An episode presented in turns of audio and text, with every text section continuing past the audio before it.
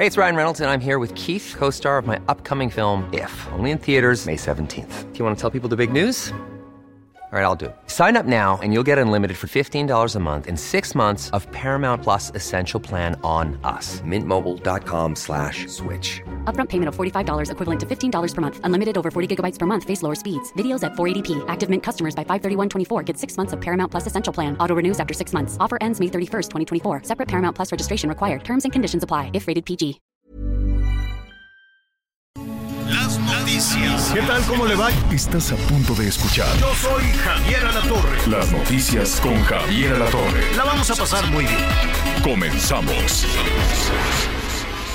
Redefinimos tu concepto de una Sub-Infinity QX60 con 36 meses sin intereses o bono de hasta 130 mil. Infinity Black por 5 años, mantenimiento por 3 años, más In Touch Service por un año. Descúbrelo en Infinity Polanco, Calzada General Mariano Escobedo 476, Anzures. Teléfono 5590-357748. Válido del 1 de diciembre de 2023 al 2 de enero de 2024. CAT promedio del 10.5% sin IVA para fines informativos. Consulta www.infinity.mx diagonal promociones.html.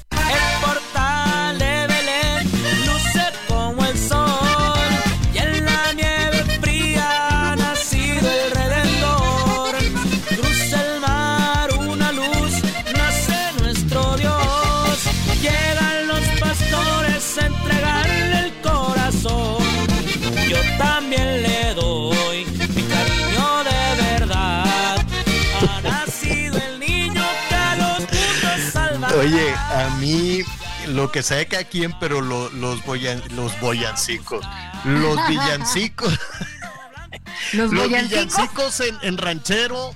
A mí me gusta decirle ranchero, banda, farafara, este, como sea, pero por ahí se inventaron el regional mexicano, que más bien se lo inventaron por allá en la industria musical de los Estados Unidos, ¿no? Un poco como para hacer estas... Para ser este, empáticos con nosotros. no, no empático, sino para hacer a la hora de los premios, decir, ¿y cómo decimos música mexicana? O, o- pero la música mexicana abarca, ¿qué es? Bueno, decir música mexicana es como decir la cocina mexicana, Anita, porque hay de todo, ¿no? Hay desde los boleros más románticos hasta baladistas, en fin, tantas y tantas canciones que se dan, eh, que, que se van viajando por el mundo, las han cantado todos, ¿no? Frank Sinatra se cantan en inglés, en francés, bueno, pues hasta en chino. Entonces dijeron, no, pues es muy difícil de hacer un premio para la música mexicana. Entonces hicieron una especie de categoría y dijeron, bueno, la música ranchera le vamos a poner regional mexicano. Y ya, pues ahí metimos en el canasto regional mexicano todo, pero hay, hay de todo, hay este farafara, saludos a Monterrey, nuestros amigos por allá. Un ratito vamos a poner una polca navideña. Y este, pero bueno, este está muy bien. Es el Gerardo Ortiz. Que bueno, se la va a pasar ya, ya tiene todo el trabajo listo para el año que entra. Qué bonito es tener ya así todo listo. Decir, no, el año que entra va, va, va uno a hacer esto, esto, esto y esto otro. Este, él va a tener muchos conciertos. Saludos en Pasadena a nuestros amigos allá en California, porque por ahí va a estar el, Gerardo Ortiz. Es que es buenísimo. Y este disco se llama Nuestra Navidad. Entonces, este, además de Gerardo Ortiz, pues también está este Carlitos Rivera, está la Natia- Natalia Jiménez, las estas niñas de Pandora, eh, en fin. Pero bueno, así bien y de buenas. Lo saludamos esta tarde. Me da risa porque es uno de los propósitos que ahorita te cuento. ¿Cómo estás, Anita Lomelí?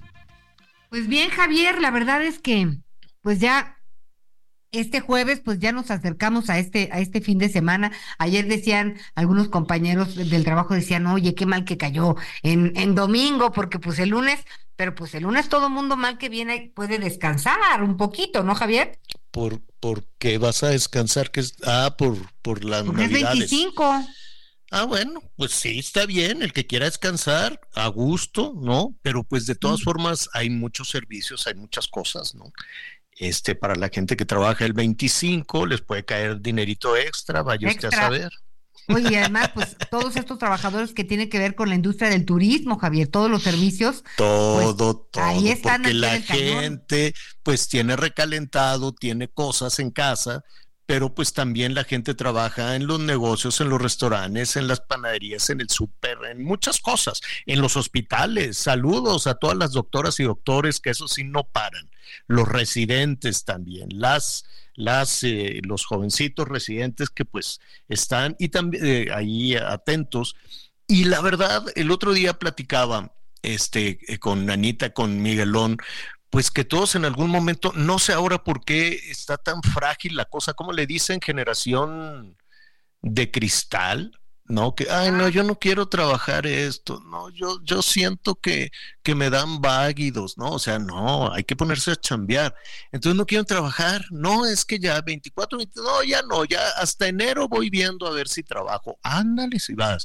¿A ti no te No, tocó hacer guardias, Anita, cuando empezaste en el periodismo? Javier, yo Mm. le tenía que pedir permiso a mi mamá y perdón desde el primero de diciembre porque pues claro que estabas en guardias y me decía, oye, mijita, pero una niña bien, ¿cómo se va a quedar el 20? Le dije, mamá, aquí todos son, todos somos Todos niños son bien". niños bien. Y le dije, Exacto. y pues cuando te toca, te toca, no le puedo decir yo al jefe de información que dice no. mi mamá Que dice mi mamá que no puedo quedarme a no, trabajar. No, no, no, no, que no, puedo, que no puedo saber qué pasó en el obituario. No, no, no, no, no.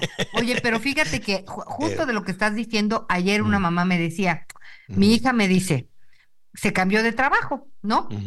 Que el otro era muy demandante y que en este pues iba a ganar un poquito mejor.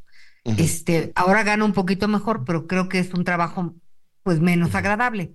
Este, yo le dije, oye, pues digo, todos los trabajos tienen sus lados y sus lados. Lo más importante es que te guste, pues para fluir y darle la vuelta a las cosas.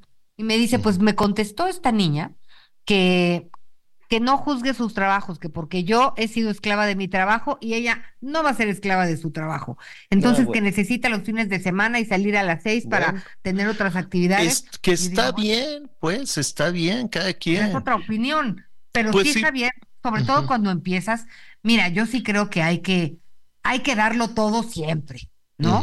Porque si vas a empezar con que, ay no, solo ocho horas, o sea, digo, así yo, yo no sé trabajar así. Fíjate que eh, eh, es que depende también. Si te gusta tu trabajo, no lo piensas como un horario.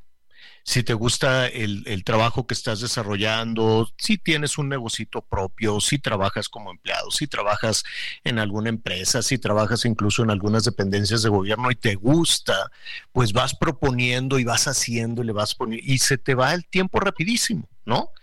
Y, y esto de las, fíjate, la, la- saludos a Joaquín López Dóriga, Adriana, su, su mujer, cenamos hace, hace un par de noches. Y este, no, Ah, sí, no, el fin de semana, es que se fue esta semana, ahí va, ahí va a una velocidad impresionante. Y estábamos hablando justo de eso, estábamos hablando de, pues, de cómo en nuestras carreras las guardias, y entonces contaba ahí Joaquín una anécdota, una anécdota que venía con un dolorón, este, de no sabía de qué le dolía una parte del abdomen en el avión, llegó y todavía bajó a conducir y que terminando el programa dijo, ahora sí llévenme al hospital y tenía como una piedra, bueno, pues unas arenillas y aún así, pues trabajó y todo. Entonces, son épocas diferentes, ¿no? Situaciones distintas, todos pues de, de alguna manera pues hemos tenido que que trabajar por estas fechas en algún momento de nuestra, de nuestra vida laboral. Saludos entonces a todos aquellos que con mucho entusiasmo y les agradecemos. Hoy, allí está Clarita. Hola, que Ahí saludando. es- Ya se oye y sabe que debe guardar silencio. Oye, entonces saludos, mira, a todos los policías, los bomberos, a todas las eh, enfermeras, enfermeros, camilleros, a toda la gente del transporte público. Es que pues el país no se detiene el 25. Qué bueno que la gente pueda hacer su recalentado, las tortitas de pavo, las tortitas de bacalao. Uy, yo ya quiero el bacalao de Doña José, creo que hoy me llega. Este, en fin. Entonces, pues saludos a todos. ¿Cómo andamos de propósitos, Anita? ¿Te queda una semana? ¿Ya los cumpliste? ¿Ya están todos palomeados o cómo? Pues fíjate que Me- como tiene colores mi micrófono se escapó de aquí esta niñita Ya entonces sé. a fuerza lo quiere chupar. Exacto. Fíjate Javier que los digo, algunos sí los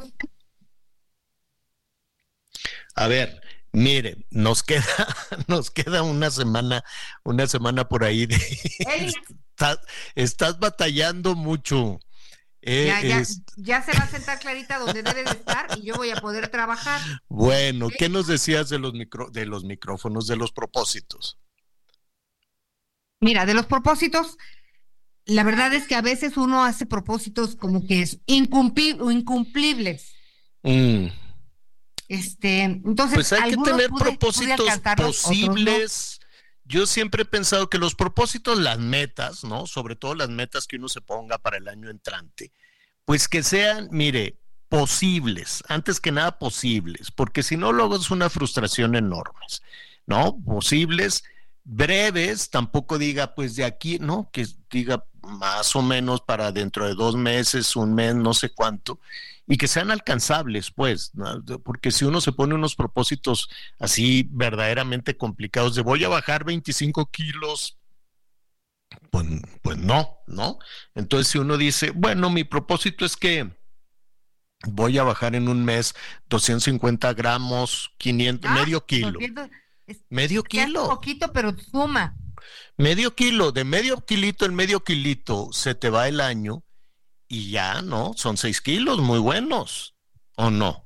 Entonces, este, dices, en, en un mes voy a bajar un kilo, un kilito, no me voy a mortificar, a lo mejor es pura agua, no, uno nunca sabe, se sube uno a la, a la balanza, o, ¿cómo se llama esta cosa? Que A no es muy amigable, a la báscula, a la balanza se sube uno a la báscula que nunca es como muy amigable, pero a veces te da buenas noticias y se siente tan bonito. Entonces, este, pues no se pelee usted con la báscula y dígale, ok, ni tú ni yo, medio kilo, ¿no? Entonces, medio kilo de aquí a fines de enero, que está complicado, porque todavía viene que la rosca, que esto, que lo otro. Entonces, de aquí a fines de enero, usted se pesa el día primero y le dices, ok, báscula, ni tú ni yo, deja de maltratarme y vamos a bajar medio kilito. Igual y es pura agua, como dicen por ahí, no, no, pues no, es que no, no es que esté gordo, es que, es que es pura agua. Bueno, pero pues hay que, hay que poner este, hay que poner esos propósitos posibles, porque para no estarnos este, batallando. Y cosas que sí sean, este, ¿cómo se llama? Eh, no, no, no, no algunas cosas así material. Digo, sí, hay que aspirar a tener más, aunque nos digan aspiracionistas y lo que sea, pero hay que aspirar a tener una vida mejor, una casa mejor, o de pronto pues decir, no, pues mira, a mí me encantaría cambiar algunos muebles, o sea, cosas que, que ahí van un poquito de la mano y que pueden funcionar. Y las otras que depende, mira, Anita, a veces no nos damos cuenta y podemos ser mucho más este, amables, por ejemplo. ¿No? Y, no y, y no nos damos cuenta y vamos por la vida, no, qué fregados amable voy a ser con tantos problemas y es, me caigo. No, pues sí, si le abre un espacio, reírte un poquito más, ese es un buen propósito que no nos cuesta tanto reírse, como dice la canción, señor productor, pónganos las de reír a carcajadas, ¿no? Reírse un poquito más, ¿qué trabajo nos puede costar? A ver, ¿no? Y, regale, ahora sí que como, como, como, dice Jorge Garralda, que lo tenemos que invitar para lo del juguetón, como dice, regale, regale sonrisas. Mire, con una cara amable, uno no se da cuenta todo lo que puede detonar. En cambio, si va en el transporte público, en la calle, con una cara así de ni te me acerques porque no sé qué, no. En cambio, si puedes, ah, tampoco te vas a ir sonriendo para que no se vaya a malinterpretar, ¿no? Y de pronto, pues algún fulano diga, ah, pues aquí la muchachita me sonrió y no, no, no, no, no, no.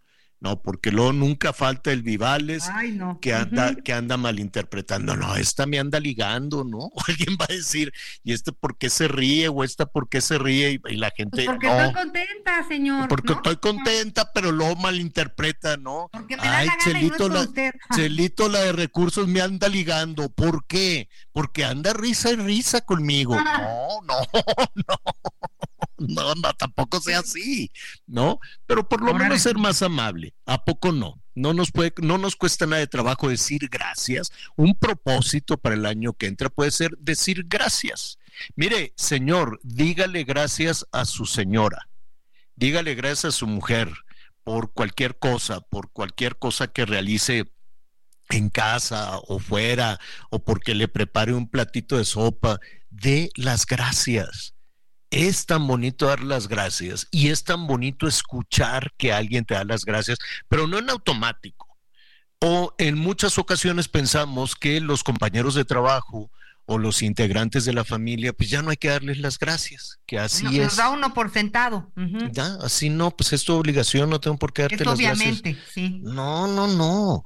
Fíjese qué bonito propósito, ¿no? Pues, Estar un poquitito más amable, ponerle un poquito y, y, por ejemplo, dar las gracias.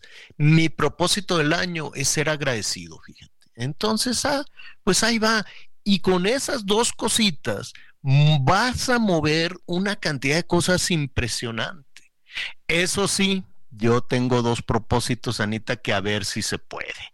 Uno de ellos que tiene que, tiene que ver con, mira, a mí me encanta andar acomodando, limpiando y no sé qué. Y el otro día en la noche estábamos sacando un, una serie de, de, pues ahora sí, de salud mental. Y entonces, este, para, para muchos especialistas, esto es dar acomodando y que todo esté simétrico y ordenadito y los vasos van así, las plumas así, tacatá, tacatá, pues es un, un TOC, ¿no? Así le dicen, un trastorno que se oye muy feo, trastorno obsesivo compulsivo. ¡Uy, qué feo! Entonces dije, ok, propósito del año que entra, si veo una cosa tirada, no me voy a mortificar.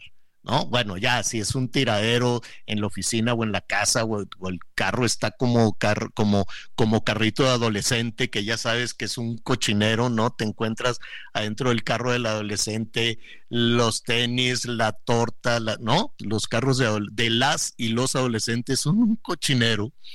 Entonces, un propósito es que ya no me voy a agobiar, que ruede. Ah, que está ahí sucio y está el plato sin lavar. Pues me aguanto un ratito a ver qué tanto aguanto. ¿no? Ah. Ese, es, ese, es, uno de los propósitos.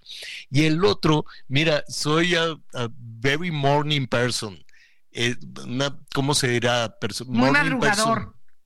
Person. Pues como madrugador, pero estas personas que me gusta levantarme temprano y la verdad es que me levanto muy de buenas. Y a veces eso es odioso porque okay. la mayoría, pues no sé, siento que la mayoría de las personas tardan en conectar, ¿no? Ay, y no. En, entonces no se levantan. Que perder porque no, pero ya se hace cortísimo. Se hace cortísimo, pero hay gente que se levanta de malas y que odia a los morning person, ¿no? Entonces llegas a la oficina, buenos días, que no, y todos así como, uh, ya llegó este, ya llegó este con su alegría mañanera. Entonces, también ese es otro de los propósitos, bajarle una rayita, dos rayitas al entusiasmo mañanero. Sí saludar y todo, pero ya no así de, ¿cómo están ustedes? No, o sea, Ay, no, pues es muy bonito, la verdad es que uno lo agradece, porque como que lo hace... ¿Quién sabe? ¿Quién Estamos sabe? contentos. Porque luego te ven, luego te ven así como, bájale a tu optimismo, ¿no? Entonces dices, bueno, pues le bajaremos un poquito. Ay, Hoy bueno, tenemos oye, un si día soleadito. Y ¿Eh? esto de agradecer, Javier, sabes que en muchas terapias Ajá. por donde empiezan es eh, por hacerte preguntas en donde acabas tú diciendo, oye, qué afortunado soy, en lugar de qué desgraciado. O, qué- o Claro. qué desafortunado, por así decirlo, porque Claro. muchas veces siempre estamos detrás, este, con una obsesión que tiene el ser humano en muchos casos de perseguir lo que no tenemos, ¿no? Y creemos que la felicidad está allá, o es esa Claro. cosa, o cuando suceda eso, o cuando llegue esto. Y pues no es así.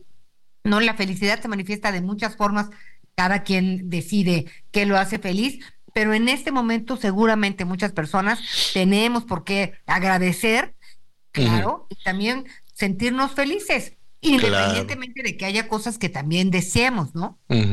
Sí, generalmente pues le agradecemos a la Virgencita Guadalupe, tenemos unas oraciones y demás. Y, se nos olvida agradecerle pues a las personas que están cercanas a nosotros, incluso a los que nos ofrecen algún servicio o algo, no, no, no es obligación, ser agradecido es bien bonito. Oiga, pues mire, la ciudad está, la Ciudad de México friona, mañana va a ser una cosa hielo, paleta, congelador. Vamos a tener todavía más, más bajas este, temperaturas pero este sube, de pronto sube así de 3 grados a 21, ¿no? Hágase de cuenta, sube, sube bien la temperatura. Lo que sí es que ayer que después de tanto eh, asunto con, con, el vuelo, este, eh, si hay una nata, si hay una natita ahí de, de contaminación en la Ciudad de México, por lo menos se ve cuando vas a aterrizar. Es la temporada, no hay los suficientes vientos, es la quema de llantas, es la quema de cuetones, es eh, el, tráfico, es la refinería, son tantas, tantas cosas que este, pues van eh, haciendo este, pues el clima, el, bastante, el aire bastante contaminado. Ya al ratito estaremos revisando. Ya después vendrán los ventarrones de enero, febrero, ¿no? Febrero que bendito sea Dios sopla durísimo. Sí, Anita. Y hoy también, Javier, Adivina noche de qué es. En noche de. Bueno, no, más bien se acerca, se acerca, nos estamos acercando. ¿Al invierno? Son, no, son chiquitos y rojos. Chiquitos y rojos, los piturrojos, no. No, los rábanos. Ah, en Oaxaca, saludos a Oaxaca. Es cierto. Es, ya nos están invitando. 23 de diciembre se celebra la noche de rábanos se lleva a cabo en el Zócalo de la ciudad de Oaxaca y bueno, pues su origen es colonial y todos los floricultores, los productores exhiben, pues hacen esculturas con los rábanos. Sí, es bien bonito y es una fiestota, ¿eh? es una fiesta bien bonita.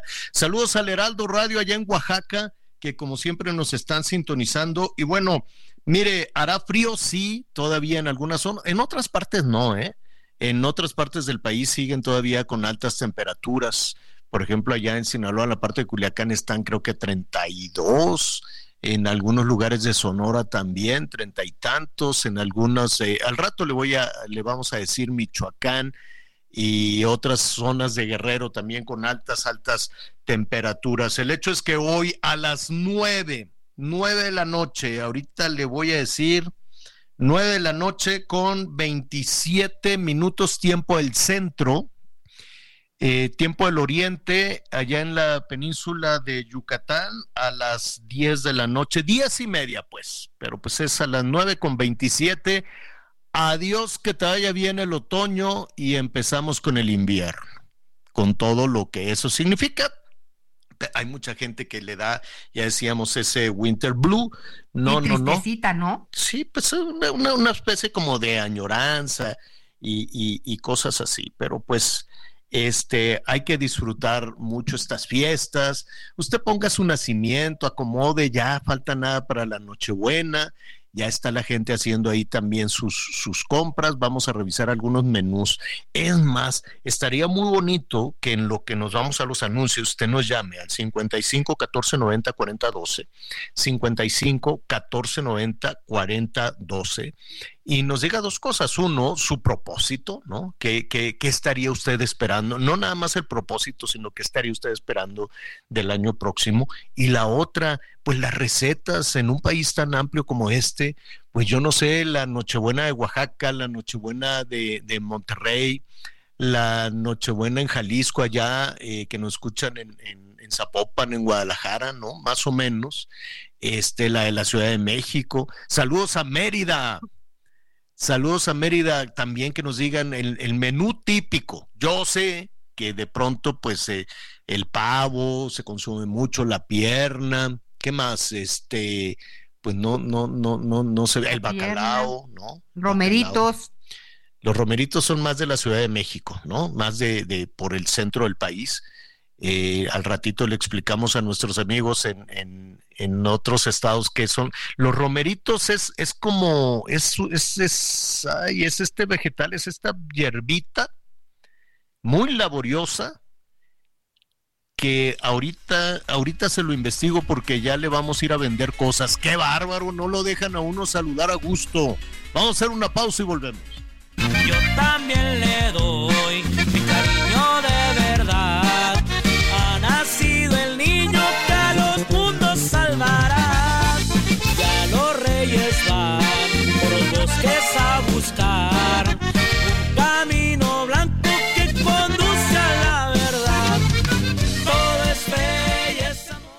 Conéctate con Javier a través de Twitter, arroba javier-alatón. Sigue con nosotros. Volvemos con más noticias. Antes que los demás. Heraldo Radio, la H se lee, se comparte, se ve y ahora también se escucha.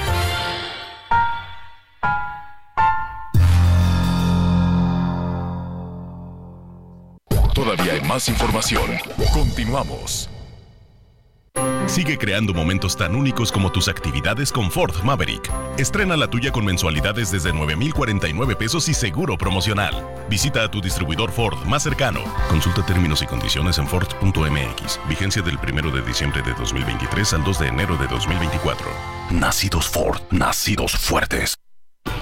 Las noticias en resumen. Un juez de control vinculó a proceso a los cinco detenidos por su presunta relación con la desaparición de los cinco jóvenes en Lagos de Moreno, Jalisco. Los sujetos identificados como Víctor P., Erubiel H., José B. y Luis, Luis L. e Isidro M.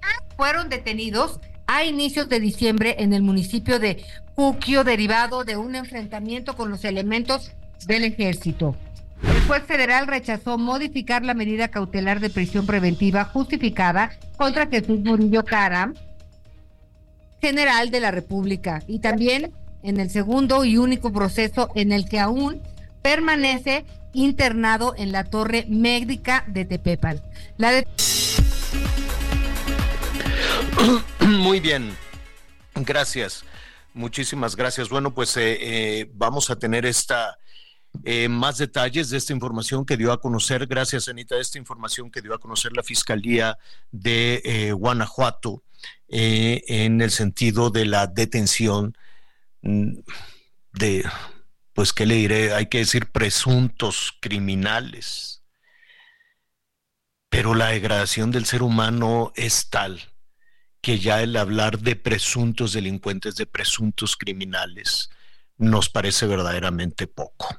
Aquí estoy hablando del caso de estos jóvenes, de estos jóvenes estudiantes de universitarios en Celaya, que como cualquier joven estaban pues en una fiesta, una celebración, entiendo que fueron un balneario, a divertirse, a pasarla bien, son jóvenes y los mataron. Cuando iban de regreso a Celaya, fueron a Querétaro, y los mataron. A los cinco se habla de que son eventualmente seis los jóvenes que han, que han sido, que fueron torturados, que fueron asesinados. Escapa desde luego a nuestro entendimiento que un grupo de personas puedan actuar de esa manera. Matar, torturar y matar a un grupo de jóvenes. El hecho es que uno de estos asesinos ya fue detenido qué ha sucedido, cómo fue detenido, de qué se trata. Gaby Montejano, nuestra compañera corresponsal allá en el Heraldo del Heraldo Radio en, Guanajuato. Le agradecemos de nueva cuenta esta comunicación. Gaby, ¿cómo estás? Hola, ¿qué tal Javier? Muy buenas tardes. Pues sí, el Verdus es el hombre detenido como el presunto autor material de los asesinatos de los jóvenes que fueron encontrados sin vida el 3 de diciembre del, del pues el pasado 3 de diciembre de este año en la colonia Primera Fracción de Crespo en el municipio de Celaya. La Fiscalía de Guanajuato difundió este jueves un video y un comunicado sobre la detención de los seis jóvenes encontrados en esa, del presunto responsable de la muerte de los seis jóvenes encontrados en esa zona. El domingo 3 se localizaron los cuerpos de los cinco jóvenes, el lunes por la mañana fue encontrada la sexta víctima y posteriormente se confirmó que cinco de los muchachos eran estudiantes de medicina en la escuela privada Universidad Latina de México.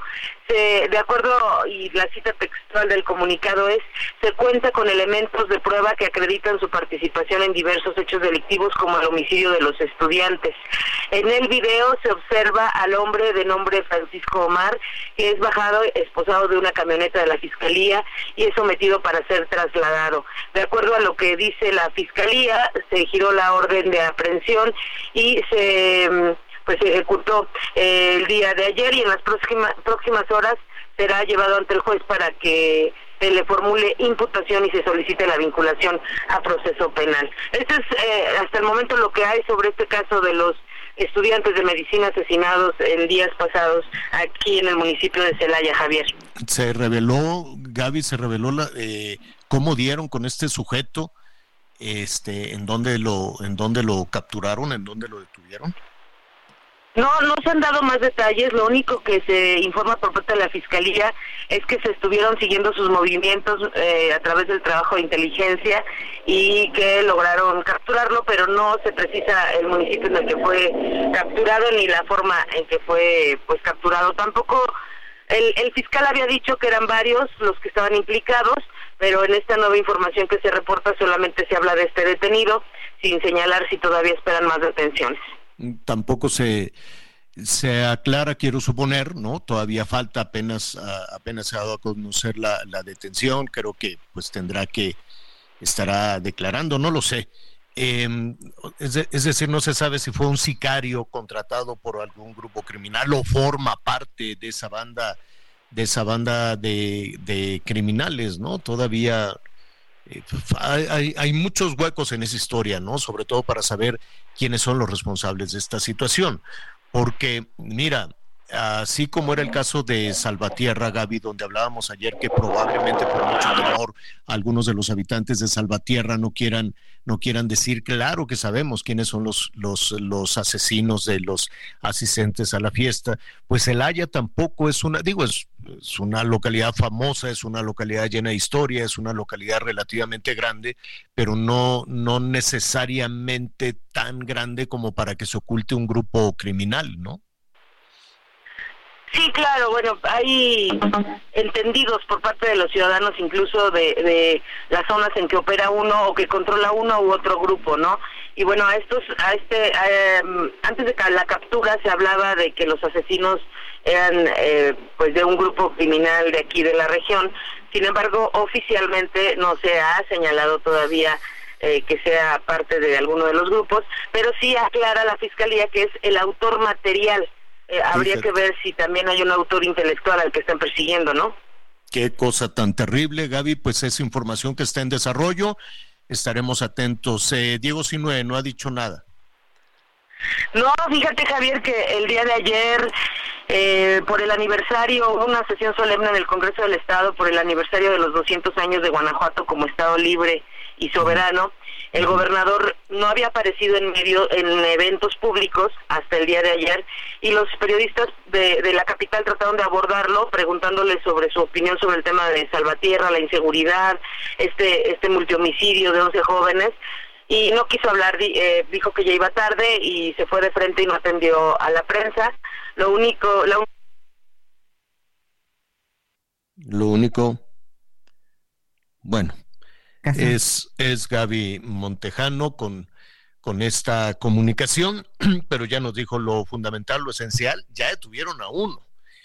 Y jalando la hebra de detener a uno, esperemos que se dé con toda, con toda esta, esta banda. Es el crimen organizado, es una tarea en la que yo quiero suponer que no es únicamente la tarea de la Fiscalía, tan señalada y acusada Fiscalía de Guanajuato desde el Palacio Nacional, sino ahí también tiene que meter el hombro todas las agencias de seguridad, ¿no? el ejército, quien sea necesario. Aquí creo yo, Anita, amigos, que no se vale las diferencias políticas, no se vale, no, es que tú eres panista y nosotros somos de Morena y que yo quiero suponer que el ejército y la Guardia Nacional no tienen militancia partidista, quiero suponer eso.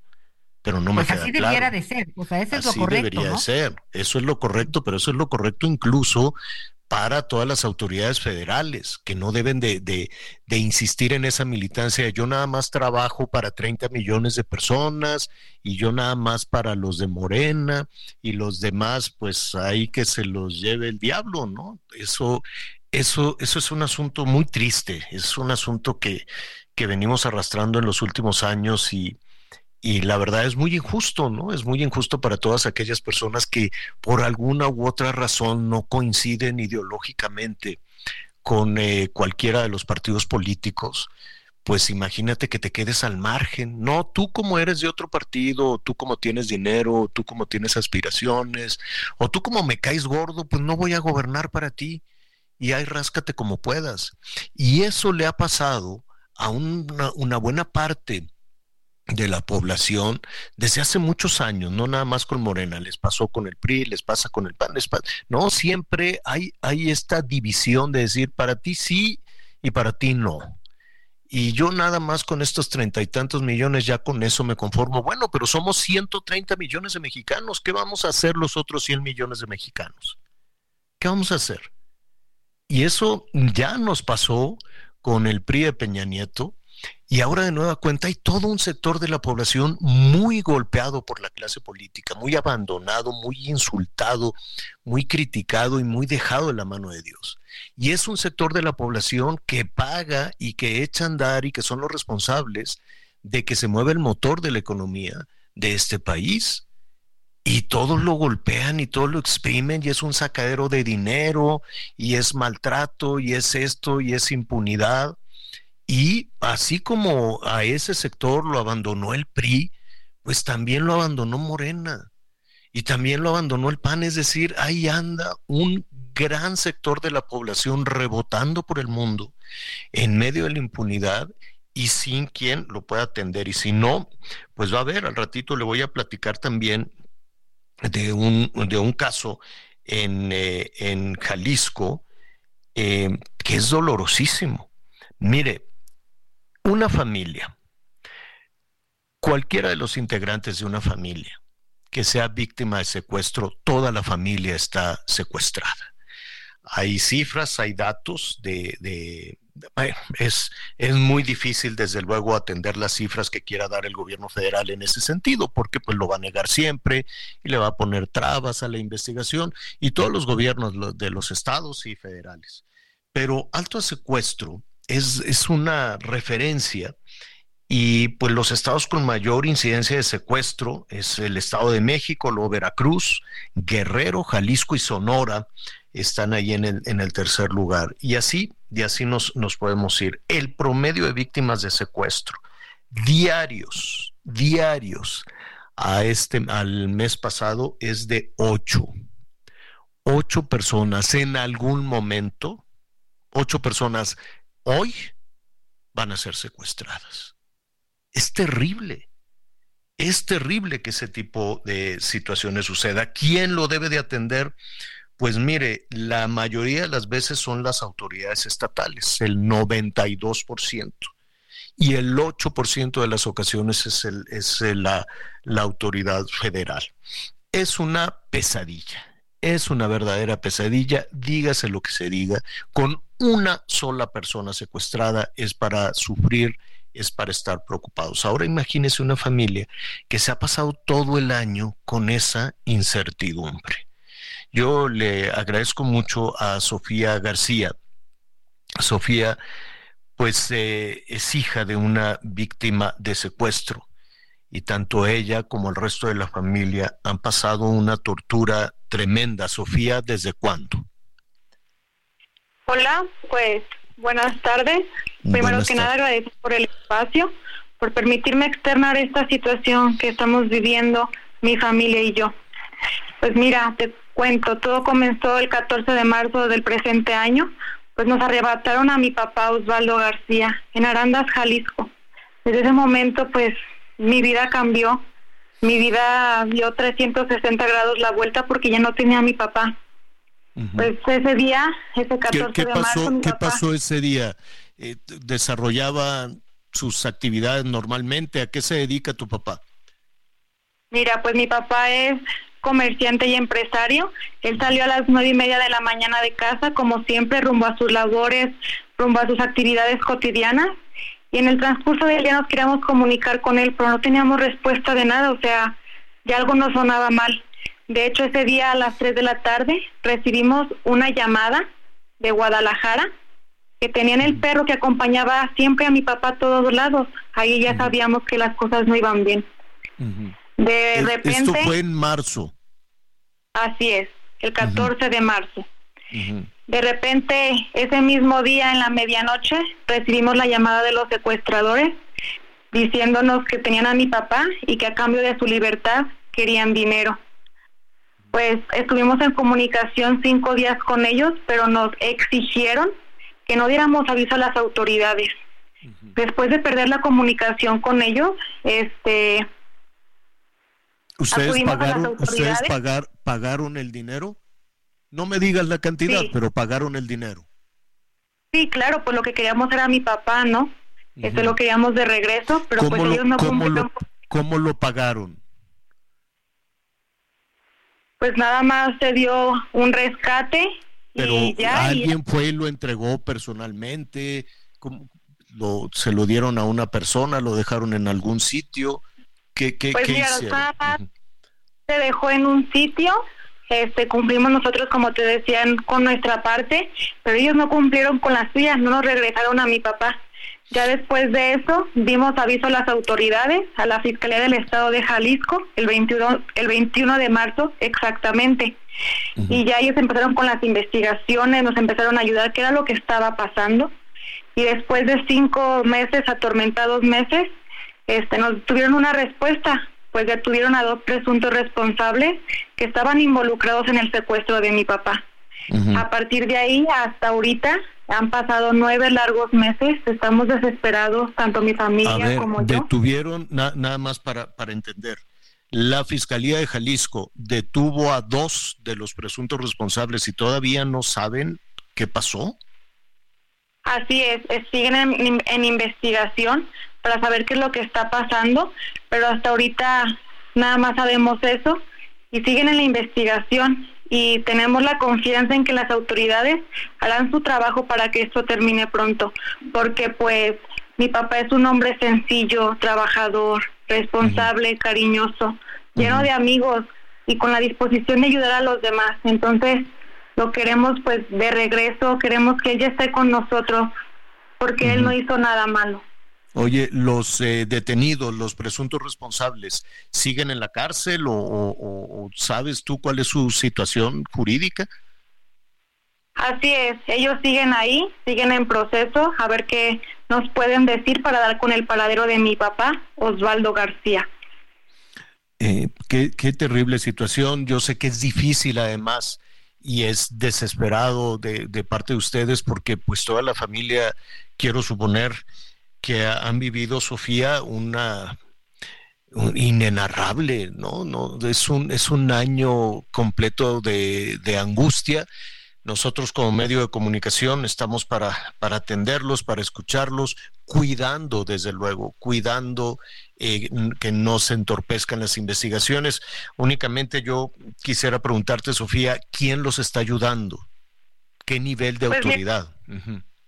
Nos está ayudando pues la Fiscalía del Estado de Jalisco, seguimos con ellos y sí, lamentablemente es una situación que estamos muy, muy desesperados, estamos con la incertidumbre de saber si él está bien, si no está bien o dónde está, porque aparte no es nada más mi padre, es un esposo, es un hermano, es un hijo y es un ¿Cuán- amigo. ¿Cuántos son ustedes? ¿Cuánto- cu- ¿Cuántos son ustedes de familia? Somos tres hijas, mi mamá y pues mi papá Osvaldo García. ¿Qué, qué edad tienen ustedes, las hijas? Pues yo tengo 20 años y tengo dos hermanas más chicas. Qué terrible, qué terrible, qué, qué, qué, qué difícil para toda la familia. Un abrazo para ti, para tu hermana, para tu madre y estaremos desde luego pues atentos a poderles ayudar en la medida de nuestras posibilidades como medio como medio de comunicación y atenderemos también todo este caso tanto con la Fiscalía del Estado como con algún nivel de autoridad federal. Eh, Sofía, ¿quieres agregar algo más? Sí, mira, si me das oportunidad y me lo permite, me gustaría enviar desde el fondo de mi corazón un mensaje a las personas que tienen a mi papá. Pues ojalá tú que me arrebataste a mi papá, duermas tranquilo, vivas bien y estés rodeado de tu familia, que seas feliz y agradecido, que en tu corazón no tengas remordimiento. Oro todos los días por ti y para que Dios sensibilice tu corazón y nos regreses a mi papá. Lo necesitamos, lo extrañamos. Y si aún está bien, por favor ya regrésanoslo, te lo suplico. Tanto mi familia como yo, mi mamá lo espera, sus hijas, lo esperamos con toda la ilusión del mundo. Y por favor, si ya le hiciste daño, limpia un poco tu conciencia y al menos dinos dónde está. No buscamos culpables, ni quién, ni cómo, ni por qué. Solo buscamos a mi papá. Por favor, regrésanoslo. Lo necesitamos y lo queremos de regreso lo antes posible. Qué difícil, qué difícil concluir un año de dolor de esta manera y de, y de todo corazón para ti, para tu madre, para tus hermanas y para toda tu familia. Esperemos que, que las cosas cambien, ¿no? Que como dices tú, eh, se, se, suceda este milagro y, y ese mensaje tuyo, Anide, pues es, es difícil, ¿no? Para una víctima, pero entendemos, entendemos lo que estás diciendo, conmover el corazón de estos sujetos. Te agradezco mucho, Sofía. Sí, dime. Confiamos y tenemos fe en que pronto va a estar de vuelta con nosotros. Gracias a ti por todo. Al contrario, Sofía, para, aquí, para, para eso estamos. Muchísimas gracias y, un abrazo a toda tu familia. Gracias, igualmente.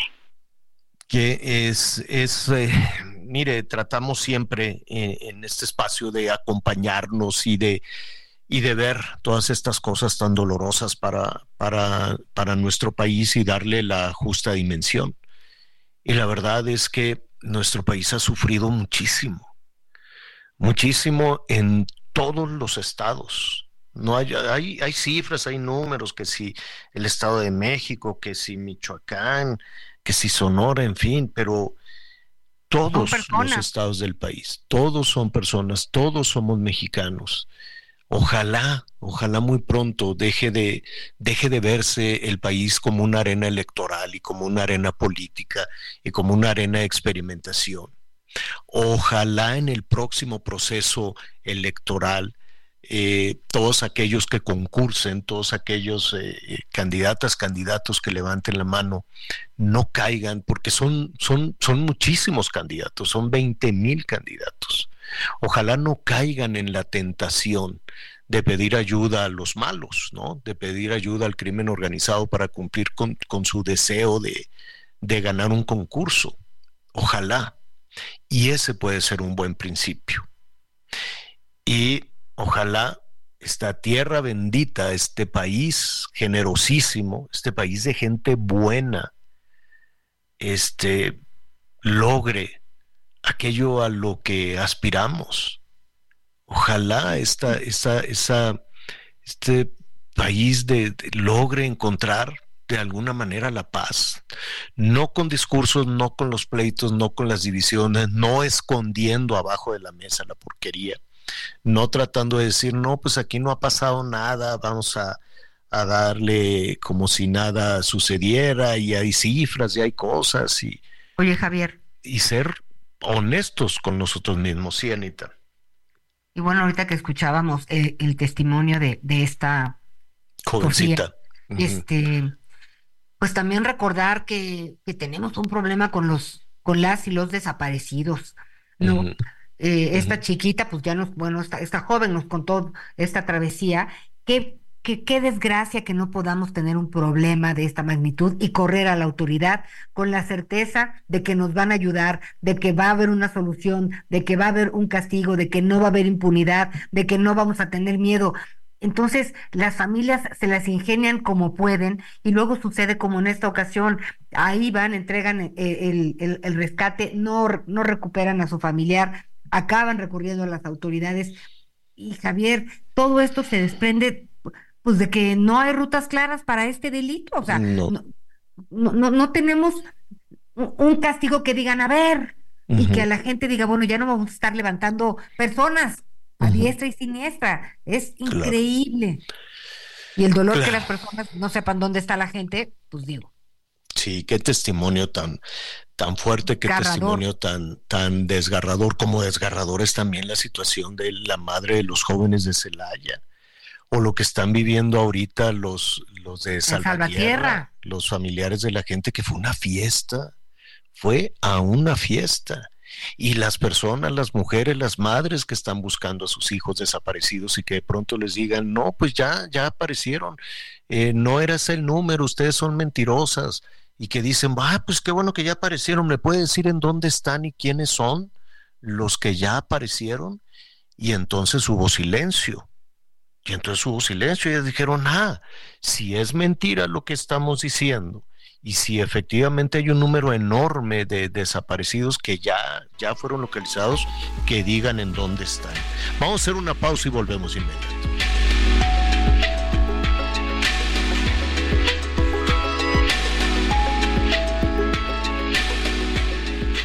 Conéctate con Ana María a través de Twitter, arroba Anita Lomelí. Toda la información antes que los demás. Ya volvemos.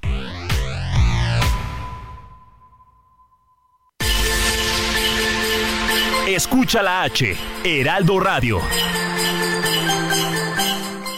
Todavía hay más información. A lot can happen in the next three years. Like a chatbot may be your new best friend. But what won't change? Needing health insurance. United Healthcare Tri Term Medical Plans are available for these changing times. Underwritten by Golden Rule Insurance Company, they offer budget friendly, flexible coverage for people who are in between jobs or missed open enrollment. The plans last nearly three years in some states, with access to a nationwide network of doctors and hospitals. So, for whatever tomorrow brings, United Healthcare Tri Term Medical Plans may be for you. Learn more at uh1.com. Continuamos. Sigue creando momentos únicos en cada trayecto con Ford Territory. Estrena la tuya a 24 meses con tasa del 9.99% y seguro sin costo. Visita a tu distribuidor Ford más cercano. Consulta términos y condiciones en Ford.mx. Vigencia del 1 de diciembre de 2023 al 2 de enero de 2024. Las noticias en resumen. Durante la conferencia de prensa matutina, el presidente Andrés Manuel López Obrador informó que sostendrá una llamada telefónica con su homólogo estadounidense Joe Biden. Se espera que el principal tema a tratar sea la migración. El INEGI dio a conocer que la inflación general anual en México alcanzó un 4.46% durante la primera quincena de diciembre. Este dato revela un continuo aumento durante las últimas tres quincenas. El índice nacional de precios al consumidor experimentó una variación de 0.52% en comparación con la quincena anterior. El INAI informó que iniciará una investigación de oficio contra el Aeropuerto Internacional de la Ciudad de México por el presunto uso incorrecto de datos personales de la politóloga Denise Dresser. Acusó que la terminal aérea podría estar violando la ley de protección de datos personales desde este, pues después de hacer públicos los puntos y tiempos de estancia de la periodista en las instalaciones.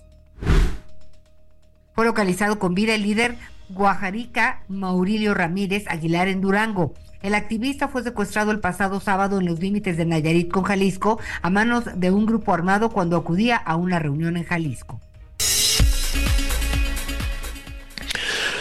Bueno, muy bien, nuestros amigos que nos sintonizan allá en el norte, pues sí, ya tenemos el, frente frío, nos están diciendo, oigan, está friecito, pues sí, ya empezamos. Justo hoy en la noche, comienza el invierno y además comienza con la segunda tormenta invernal de la temporada. Así es que habrá eh, nevadas, bueno, las temperaturas sí muy bajas, ya lo sabemos, allá en las zonas altas serranas de, de Durango, de Chihuahua, entre menos 10 y menos 5. Entre menos 10 y menos 5. Es una heladez, como dicen por ahí, está hielo paleta. Pero también hará mucho frío en Hidalgo, en Puebla, Saludos a Puebla, Hidalgo y en las zonas altas también de, Veracruz. Fíjese qué contrastante el estado que tiene, que puede tener temperaturas bajo cero. Para el Estado de México, saludos a nuestros amigos por allá en Toluca también. Allá en Lucan, pues muy, muy bajas las temperaturas, mínimas de menos 5 a 0. En el Estado de México, Tlaxcala, también en Querétaro, Guanajuato estaba un friazo ahora que estuvimos ahí transmitiendo, pero el viento helado, muy bonito Guanajuato, pero sí muy, muy frío. Y desde luego Nuevo León también, en las zonas serranas van a tener temperaturas de hasta cero. Eh, ¿Dónde más? En Coahuila, Baja California y Sonora, desde luego, pues ya es, ya es el invierno. Algunas nevadas todavía no son nevadas este, importantes, pero sí, ya se van a registrar nevadas también allá en la Sierra de Durango, en la Sierra de Chihuahua, Baja California. Baja California también. Si va usted a ir ahí un poquito de paseo, eh, pues ya lo sabe, lleve la ropa adecuada, el zapatito adecuado, ¿no? luego pues por ahí se resbala y a los niños como es sanita como cebollita no varias capitas sí, sí sí su camisa de cuello alto además de su camiseta su suéter delgadito y su chamarra y atención con los calentadores no tanto los calentadores eléctricos. Hay muchas personas que todavía eh, por ejemplo calientan su casa con con leña.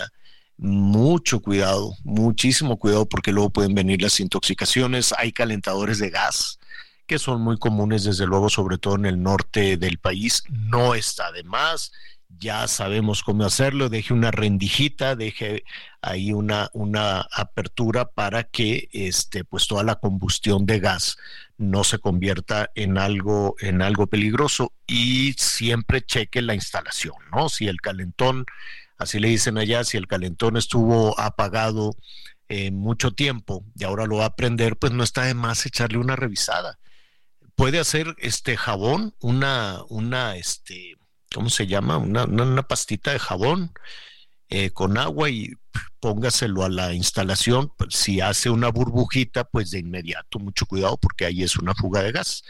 Que estén las mangueras nada más bien, bien, bien conectaditas con el tiempo, se pueden aflojar, lo que usted quiera. Entonces hay que tener muchas precauciones hay muchas personas que algunas viviendas chiquitas pues prenden la estufa y ya dicen, ah, pues mira qué calientito, pero también esa combustión puede ser de mucho peligro. Entonces siempre se requiere una rendijita, siempre se requiere que esté, eh, ¿cómo se llama? Pues la buena, la buena ventilación, la buena ventilación de los espacios. En la laguna, allá en Gómez Palacio, el Heraldo Radio 104.3 de la FM. Qué gusto me da saludarlos. Llámenos también, nuestros amigos que nos escuchan por allá. Y en Tijuana, Friazo, en el Heraldo Radio, que también nos da muchísimo gusto recibir sus comentarios, recibir sus llamadas. Vamos a aprovechar porque luego se nos van acumulando y este y andamos ahí quedando mal. Mira qué bonito eh, mensaje nos mandó Estelita y Marcelo. Él, nos dicen, eh, te saludan Anita y a su servidor. Dice que tengan una feliz Navidad. Dice, yo les comento que, ah, para los planes del año entrante, dice, voy a celebrar mis bodas de plata ahora en esta Navidad. Ah, mira, bodas de plata son, ve, ¿cuántos años? 25, no. no, sé. ¿Sí? Bodas de plata son 25, años. Ah, bueno. Oye, este, pues dile a Marcelo que, que si ya son 25, este, pues. regalazo, regalazo. Chelo, no te hagas, no. Entonces, regalazo para Estelita, una piedrita, ¿no? Algo. A, ver qué le gusta a Estelita, capaz que le gustan los collares de perlas. que le gusta Estelita, no, ah, no, ese es el Lupita. Y no, no es que le gusta, es que le pasa, ya cambié todo. Ya, ah. ya lo cambié, ya lo cambié absolutamente todo. Oiga, y también nos están preguntando allá del norte del país que, que, que el asunto de, de los, eh, ¿cómo se llama? De los romeritos. Mire, sí es un muy rico plato. Una mezcolanza, ¿no? Pues mira, es un quelite, pues es una hierbita. Y le dicen romerito porque en, la, la, hojita se parece a la hojita del romero. Entonces, esta hierbita que, que se cultiva muy bien en las zonas este, hacia el Estado de México, la Ciudad de México también, ¿no? Es eh, en las zonas rurales de la Ciudad de México, Milpalte y demás, son productoras también de esta de esta hierbita, este quelitito, son unas hojitas así muy flaquitas, se tienen que lavar muy bien y pues se consumen en, eh, en nuestro país ancestralmente, ¿no? Desde el México prehispánico se consumían pues seguramente con alguna con alguna salsa el mole como tal no existía en el México prehispánico. Hay que acordarnos que ese es un, ese es un platillo ya con, de la fusión de eh, mexicanos o de, o de los eh, pueblos originarios con los españoles, como muchas otras tantas cosas, el mole que parece tan tradicional y que parece como de la cocina tradicional mexicana, es uno de los platos más complejos y globales, Anita. Y globales, porque tiene especias que llegaron de Oriente a Europa y de Europa a México y luego ya fue toda una mezcla. Entonces el mole es unos platillos de, de, de, del México como país después de la fusión de estas poderosísimas culturas de las que tanto se reniega. Yo no, no, no le veo, no entiendo la necesidad de seguir renegando de todo eso. Pero en fin, ya ve cómo son los políticos. Ese es el mole. El mole es otra historia. El mole es un platillo virreinal, no necesariamente es un platillo prehispánico, pero los romeritos sí se consumían en el México prehispánico, tal vez con, con alguna salsa que, que, se preparaba en la cocina tradicional mexicana, en fin. Y después, este, dejó de consumirse un poco porque ya en la cocina virreinal pues no, no, no se integraba, era un asunto, era un asunto un poquito difícil hasta que, si no me equivoco, en, en la parte de Tlaxcala de Puebla, incluso de la Ciudad de México, se comenzó a recuperar el consumo de los romeritos, que si les revisas tienen un valor nutritivo enorme. Sí, Anita, dime. Y además es parte de la grandeza de la milpa, ¿no? Tú siembras tu milpita y es, de maíz, frijol, calabaza, quelites y, y, en los quelites pues está el romero. Exacto. Entonces, ahí va surgiendo de todo y de ahí te vas abasteciendo la milpita, ¿no? Eso está, está muy bien. Y es muy bueno, ¿eh? El, el, el valor, este, hace cuenta, la, la, gente que está estreñidona con el romerito se va a sentir muy bien, porque es mucha fibra. en mucha fibra, no, cómelo, cómelo, cómelo, es mucha, es mucha fibrita. ¿Mucha fibra? Ajá, es mucha fibrita, está muy bueno y tiene, la verdad es que tiene muchos beneficios medicinales que se sabía en los pueblos originarios. Ya después se recuperó, sobre todo en Puebla, entonces ya le dijeron, oye, pues vamos echándole mole. Entonces, pues ya le echaron mole. Oye, ¿y qué tal si le aventamos unas tortitas de camarón? Pues órale, le aventamos unas tortitas de camarón. Y entonces ya los romeritos, como los conocemos hoy en día, es un plato virreinal que sí es una fusión de la dieta de pueblos originarios que consumían estas, este, este quelite, esta yerbita, y como parece romero, pues ya en castellanizado le dijeron pues que sea un romero chiquito, romerito, ¿no? Entonces, ah, es como un romerito, es como una hojita, y de ahí ya entonces se le queda el nombre, y bueno, se integra la generosísima cocina poblana, y de Tlaxcala y de la Ciudad de México. Por eso comento que se ha quedado un poquito como costumbre este país que con las migraciones pues ya ha avanzado. Es un plato muy rico, eh, muy elaborado, porque el mole es elaboradísimo. Preparar las hojitas es elaboradísimo. Más que, ¿qué más lleva? Tortita de camarón, camarón, no sé si papitas por ahí, pero... Pues sí, no. Oye, ¿y a todos le echamos cebolla y ajo o este no? Sí, no, no, también. Bueno, pues es que se tiene que hay condimentar. Unos condimentitos.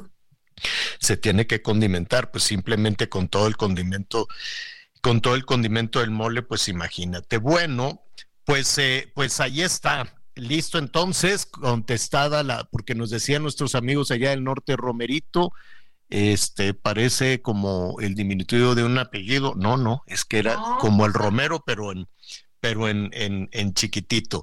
Y mire, ya que estamos en estas celebraciones, Oaxaca es uno de los estados que tiene también unas costumbres extraordinarias. Cada vez que, que va conociendo uno y va de región en región, creo, ahorita le voy a preguntar a nuestra compañera Karina García, creo que son siete las regiones fundamentales del, del estado, Karina. Karina García, nuestra compañera corresponsal allá en Oaxaca. ¿Cómo estás, Karina? ¿Qué tal, Javier? Ana María Lomelitos, muy buenos días. Eh, son ocho las regiones de Oaxaca, efectivamente. Cada una tiene sus costumbres y tradiciones, eh, Javier. Comentarse que para este pues estas fiestas de Sembrina, que ya estamos a unos pasos, eh, pues en Oaxaca inició prácticamente desde el 2 de diciembre con la instalación de un árbol navideño de casi 7 metros de altura y pues bueno también con el encendido del mismo. En eh, esta quizá una de las tradiciones más arraigadas y una de las más eh, sonadas a nivel nacional e internacional pues es esta noche de rábanos que no es más que eh, pues que cientos de hortelanos exponen ante las y los turistas pues todas estas figuras que pueden hacer a través de estos rábanos que fueron cosechados, perdón, precisamente el día lunes para poder realizar todas estas figuras que son alusivas a las vírgenes eh, pues representativas aquí del estado, también a las tradiciones como la guelaguetza, los danzantes, los alebrijes y un sinfín de figuras que salen de su imaginación. Y por supuesto se realiza cada tres cada 23 de diciembre en el Zócalo de la ciudad. Y este año será a partir de las 3 de la tarde, en donde pues ya las y los turistas podrán disfrutar de esta exposición de figuras que también se realizan a través de flores inmortales, flores que nunca mueren y que se eh, aquí en Oaxaca, Javier Anita. Oye, eh, nada más ayúdanos a a compartir con nuestros amigos que no están muy familiarizados con esta festividad. Cuando dices tú unas figuras, hay unas figuras con un detalle impresionante. Que eh, eh, yo recuerdo que haber visto, por ejemplo, nacimientos, nacimientos, ¿no? Con la, la Virgen, San José, el niño, los Reyes Magos, todos hechos con, con rábanos. Así es, Javier, pues la tradición aquí en Oaxaca nació en los barrios precisamente de en nuestra capital, estos barrios como la China oaxaqueña, la Trinidad de las Huertas, en donde pues los oaxaqueños se mantenían con la eh, producción, o más bien dicho, la siembra de estos rábanos que posteriormente para incentivar eh, pues las actividades turísticas aquí en Oaxaca desde hace 127 años, iniciaron con el trabajo de estos rábanos y como tú bien lo decías, pues se realizan nacimientos eh, vírgenes, incluso algunas eh, pues figuras como danzantes y alebrijes que van saliendo de su imaginación, representan también la guelaguetza, lo que son las mayordomías y pues cada uno de las y los hortelanos trabaja arduamente, por lo menos de 24 a 72 horas para poder mostrar estas figuras que salen de su imaginación y que muchas también son parte de la tradición de aquí de Oaxaca cuántas tradiciones maravillosas, hermosísimas, y, bueno, todavía falta, pero este en la Guelaguetza nos podemos dar, ¿no? Nos, nos, nos, pueden dar siempre una, una probadita de lo que significan esas ocho regiones. Karina, muchísimas gracias. Dime algo, Karina, tú eres de Oaxaca. Así es, Javier, soy originaria de la Villa de Mitla, pueblo mágico, que también pues invitamos a todos nuestros radioescuchas y por supuesto a ustedes a visitarla. Oye, dime, dime algo, Karina, ¿qué cenan tradicionalmente en la Villa de Mitla o en Oaxaca, que depende también de la región, en Oaxaca capital o en la Villa de Mitla? el para la Nochebuena, ¿qué prepara tu familia? Bueno, eh, comentarte que va variando, eh, este, pues uno de los platillos tradicionales, pues efectivamente es el mole de guajolote. que se prepara pues un día antes para poder disfrutarlo en la cena y en algunas regiones, por ejemplo como el Tuxtepec, pues es la cochinita eh, que se realiza allá. El caldo de piedra también, por supuesto, sirve para estas festividades. Y en la capital oaxaqueña, eh, las comidas tradicionales como el amarillo, los siete moles o incluso también por ahí ya algunos platillos como el pavo o el lomo de cerdo. Híjole, pues qué rico. Ya nos contarás un poquito más por lo pronto, Karina. Muchísimas gracias por todo tu trabajo durante el año y felicidades. Muchas gracias, Javier. Un abrazo y saludos a todas y todos. Feliz Navidad. gracias. Bueno, pues, eh, pues ahí está. Fíjese que, que, que, qué delicia que nos digan nuestros amigos también, ¿no? Que están preparando tamales, carnita, este, pavo, guajolote, en fin, tantas cosas. Oye, nos están preguntando. Sí, en, en, de tu casa, eh, ¿qué, qué, qué, más o menos, cuál era la costumbre para la Nochebuena, Anita? Mira, pues sí, un pavo en donde todos lo inyectábamos los días previos, ¿no? Chiquitos y grandes, ahí llegábamos con nuestra jeringa para inyectar para inyectar el pavo y bueno, pues la ensalada de manzana. Sí, había puré de papa y de camote, había unos, hacía una pasta, ¿no? Unos calzones deliciosos. Este, y también había, por supuesto, romeritos, caldo de camarón, este, porque digo, cuánta comida. éramos una familia muy grande, ah. entonces cada quien le aportaba este alguna cuestión que quien llevaba Muy lindo. Y postres, Javier, los postres, los postres, ya sabes, los pasteles. Y muy bien, muy rico, con. Qué delicia, qué delicia, qué delicia. Oiga, nos están diciendo, me, preguntan, ¿cómo que, cómo, cómo de que el mole no es, no, si es mexicano, pues, pero no es un platillo de origen prehispánico. Hay muchos eh, salsas, no me atrevería a decir moles hoy, ahora sí hay una variedad de moles enormes, pero el mole poblano como lo conocemos, el mole este eh, que, que, lleva chocolate, que lleva tantas cosas, este es un platillo que surge precisamente eh, con, con, nuestro país, de la fusión de estas dos culturas. De hecho, hice, hice un reportaje que lo voy a, que lo voy a retomar porque uno, uno de los, eh, digamos, condimentos fundamentales, ¿no? Que lleva que lleva el mole, además de las, de las pimientas y de todas estas cosas que, que llegaron con los españoles y que en, que en esa ruta, ¿no? De Oriente hacia Europa y luego hacia América, este, por ejemplo, la canela que tanto consumimos los mexicanos, hacemos un ponchecito con canela, el mole lleva canela, en fin, ¿no? Es un condimento muy utilizado en la cocina, en la cocina mexicana. Entonces, pues nada más me faltó presupuesto para irme a Sri Lanka, porque la canela es de Ceilán. Y déjame decirte que la gran, la, la mayor, la mayoría o la mayor parte de la producción de canela de Ceilán o de Sri Lanka se envía a México. México es un gran consumidor de, canela. Entonces imagínense, ahora, bueno, se llama Sri Lanka, antes se llamaba Ceilán. De Ceilán, ¿no? De Sri Lanka, pues llegó, tenía que enviarse a, a Europa, la metrópoli, ¿no? Y de ahí, de España, de Portugal, de donde usted quiera, cruzar los océanos, la mar océano, ¿no? Llegar al puerto de Veracruz, de Veracruz por tierra hasta Puebla, y en Puebla entonces, pues se mezclaba con los diferentes elementos que lleva, que lleva el mole, y entonces, pues ya surge como un platillo mexicano no prehispánico, no español, sino como un platillo que identifica nuestra cultura. Y eso somos los mexicanos. Tenemos un poquito de Ceilán, tenemos un poquito de España, tenemos un poquito de Europa, tenemos mucho de nuestros pueblos originarios. Y eso somos hoy en día. A mí me parece absurdo negarlo, ¿no? Somos como el mole. Somos riquísimos, generosísimos y absolutamente globales.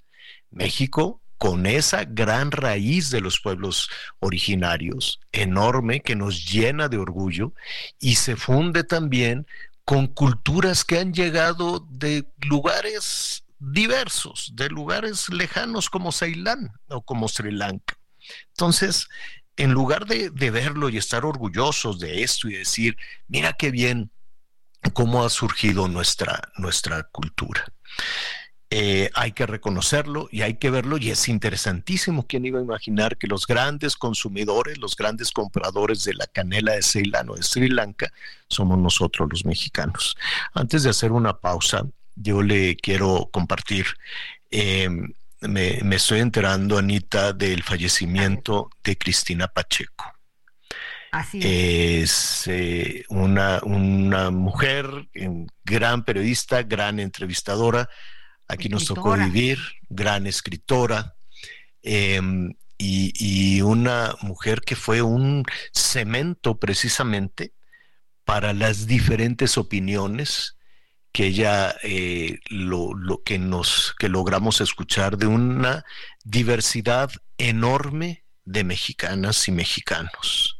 Los invitaba, les preguntaba, les cuestionaba, reflexionaba y logramos entender mucho de lo que somos hoy en día a través de algo que parece muy sencillo, pero que se requiere un talento formidable. Preguntar. Preguntar y dejar crecer. Saber escuchar, Javier. Ajá, saber escuchar, preguntar, saber escuchar, dejar crecer esas opiniones y así saber en dónde nos tocó vivir como decía Cristina Pacheco, descanse en paz. Periodista, escritora, una, gran mujer de un gran talento, falleció a los 82 años de edad, con un legado maravilloso, verdaderamente maravilloso. Descanse en paz, la escritora, la periodista, la gran mujer, la gran mexicana y la gran entrevistadora Cristina Pacheco. Descanse en paz. Hacemos una pausa.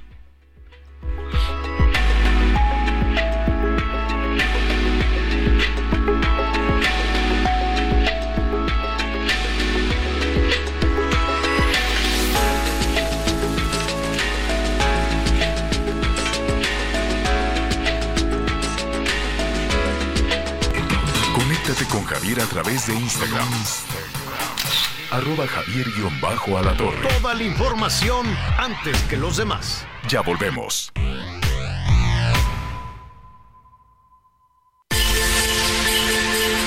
Escucha la H, Heraldo Radio. Todavía hay más información. Continuamos. Redefinimos tu concepto de una Sub Infinity QX60 con 36 meses sin intereses o bono de hasta 130 mil pesos, Infinity Black por 5 años, más mantenimiento por 3 años, más InTouch Service por un año. Descúbrela en Infinity Pedregal, Avenida Insurgente Sur número 1355, Jardines del Pedregal. Teléfono 5555-2853-44. Válido del 1 de diciembre de 2023 al 12 de enero de 2024. CAT promedio del 10.5% sin IVA para fines informativos. Consulta www.infinity.mx promociones.html.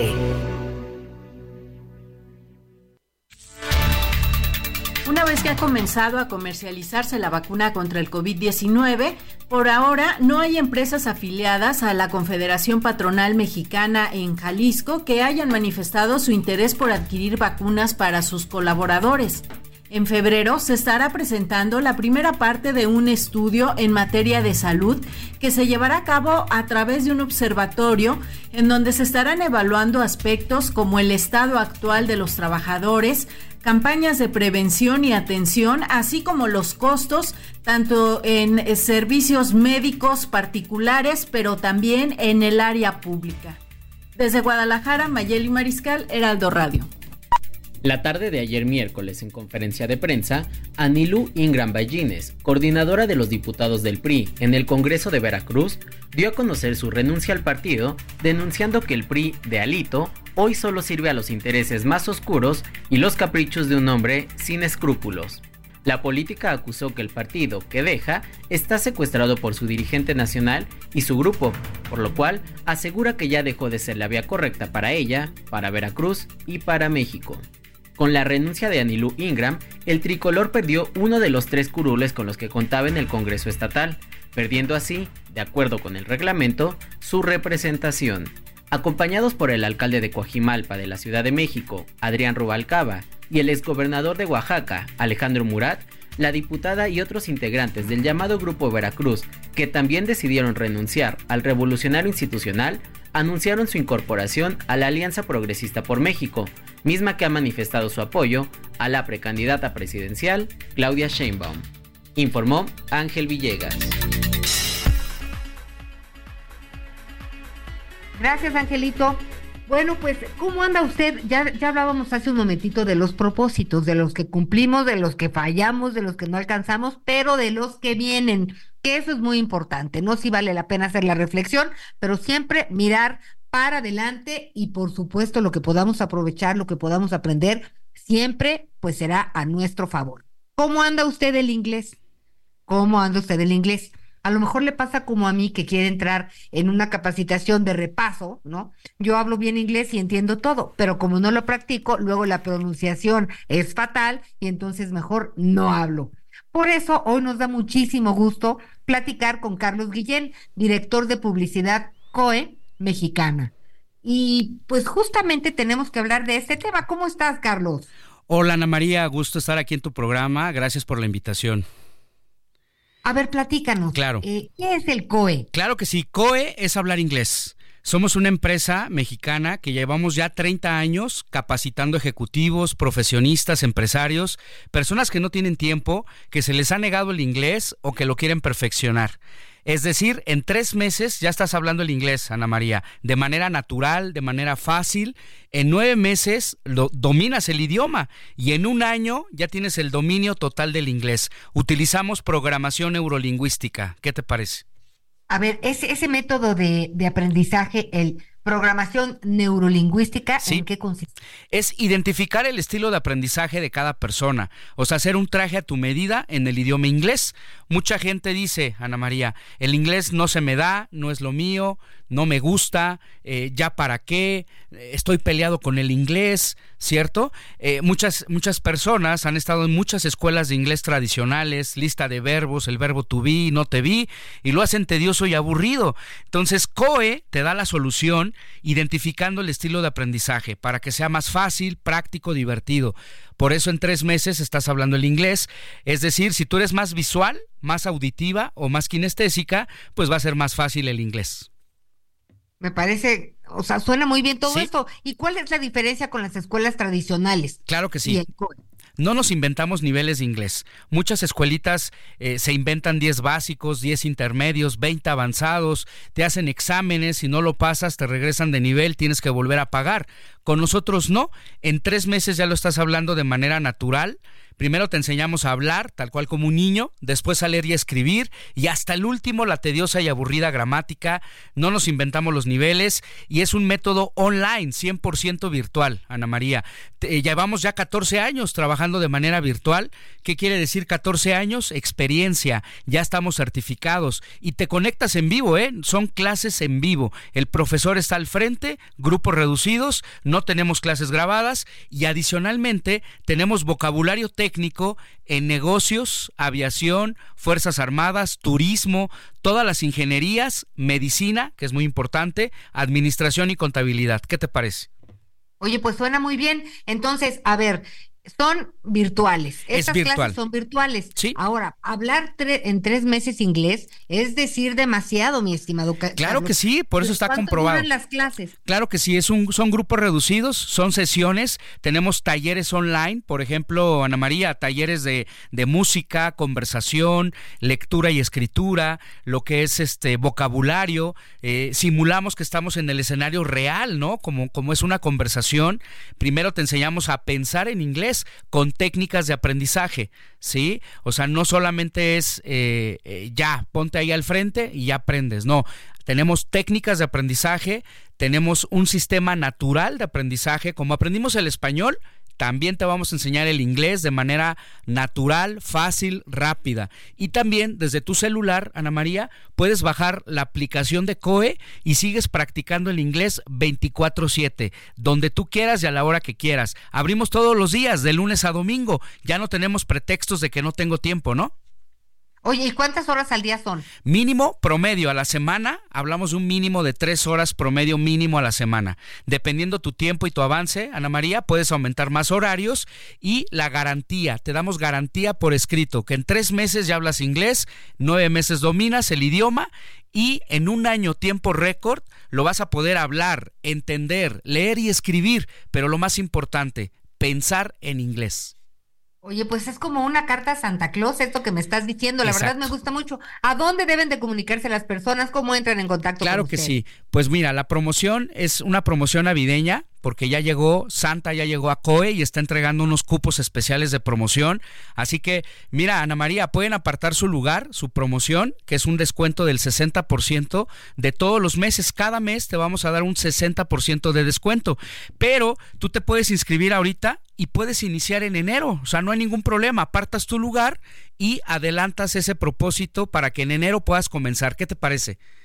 Oye, pues suena muy bien. Voy Apartamos ese dinerito, lo pagamos, ya quedamos con esa tarea para iniciar el año con muchas ganas y... claro, porque se viene un 2024 de muchos cambios, Ana María, entonces hay que estar preparados para el 2024 y qué mejor con una herramienta tan importante como es el inglés. Entonces voy a lanzar la promoción, 60% de descuento mensualmente. ¿A qué teléfono? 5555 020252. ¿Ya te lo aprendiste, Ana María? Está muy fácil el teléfono.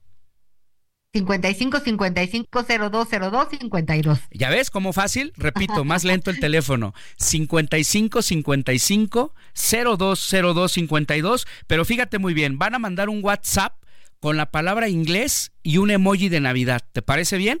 Inglés y un emoji de Navidad para la promoción eh, WhatsApp con la palabra inglés al 5555 020252. También puede ser mensaje de texto o una llamada perdida y ya tienes la promoción. Voy a dar 10 minutos a partir de este momento hasta las 12.50 de la tarde tienes 10 minutos para mandar tu WhatsApp con la palabra inglés y las primeras 200 personas, Ana María, que ya estén WhatsAppeando la palabra inglés, van a recibir un plan familiar 2 por 1. Es decir, a mitad de precio, al 60%, dos personas. ¿Desde qué edad? Desde los 7 años hasta 80 años de edad. Sí se puede, hasta 80 años de edad.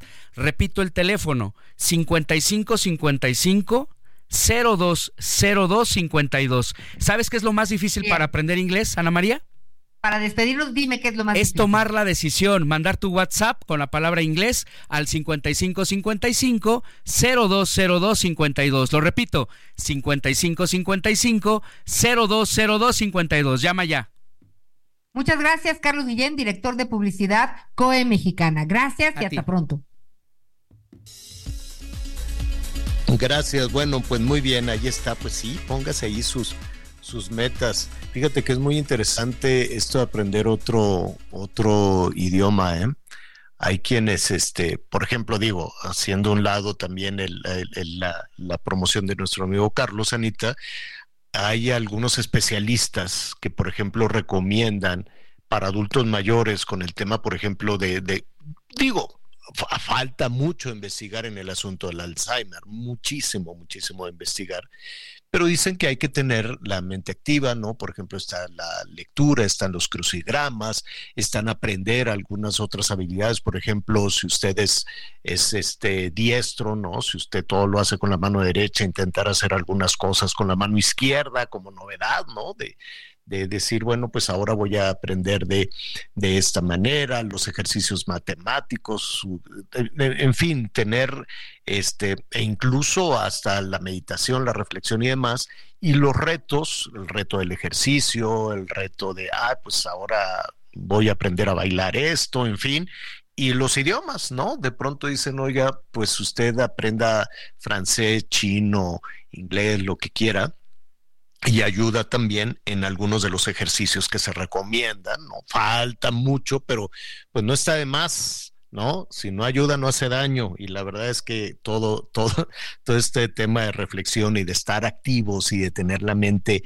activa con buenos propósitos, porque luego llegan las malas ideas y se instalan ahí y te atormentan y te atormentan. Mejor deje todo lo fuera todo lo malo por, por allá afuera.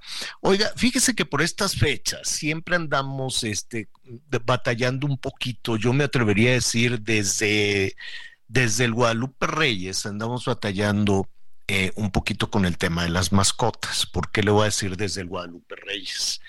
Porque por alguna razón en las peregrinaciones, cuando llegan las peregrinaciones por lo pronto, o, lo que corresponde, por ejemplo, a la Ciudad de México, o a los templos marianos, a los templos guadalupanos en diferentes partes del país, llegan las este, peregrinaciones y luego se van y dejan al perrito. No es por, por, por mala entraña ni por mala fe, sino que vienen acompañados por el perrito, toda la mascota, toda la, ¿cómo se llama? La peregrinación y luego, pues el perrito se va por ahí a buscar agua, a buscar alimento, lo que usted quiera, y se les pierde. Y es una cantidad de mascotas que hay en los templos, por ejemplo, en la Basílica de Guadalupe, enorme, porque se van las peregrinaciones y luego ya no se acuerdan.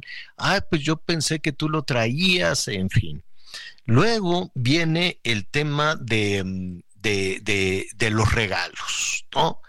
Y, ay, pues vamos a regalarle un gatito, vamos a regalarle un perrito, y ya están todos muy felices con el perrito, y aquí va a estar su camita, y yo lo voy a cuidar, y te juro, te prometo.